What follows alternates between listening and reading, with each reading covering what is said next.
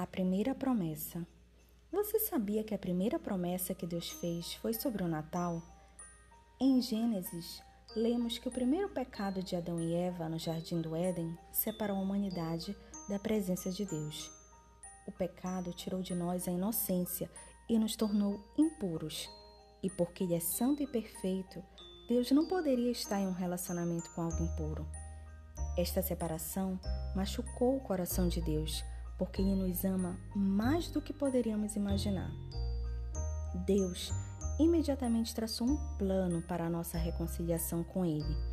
Desde o princípio da existência humana, Jesus seria a parte da história. Deus deixou Satanás saber o que ele deveria esperar.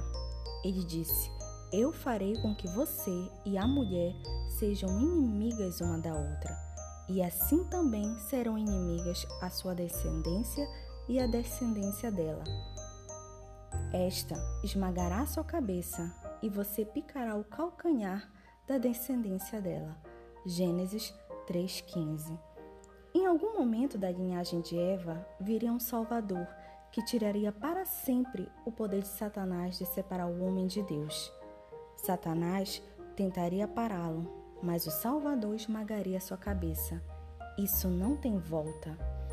O Natal marca o começo do processo divino de restaurar o nosso relacionamento com Deus através da nova aliança.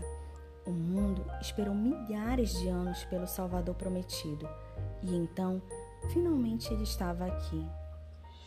Aquele que para sempre derrotaria o pecado e a morte se tornou Deus conosco.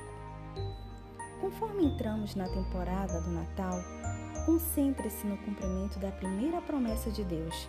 Reconheça que Deus é fiel à sua palavra e medite na verdade de que Ele te ama tanto que enviou seu Filho perfeito para nascer em um mundo pecaminoso para que Ele pudesse ter um relacionamento com você.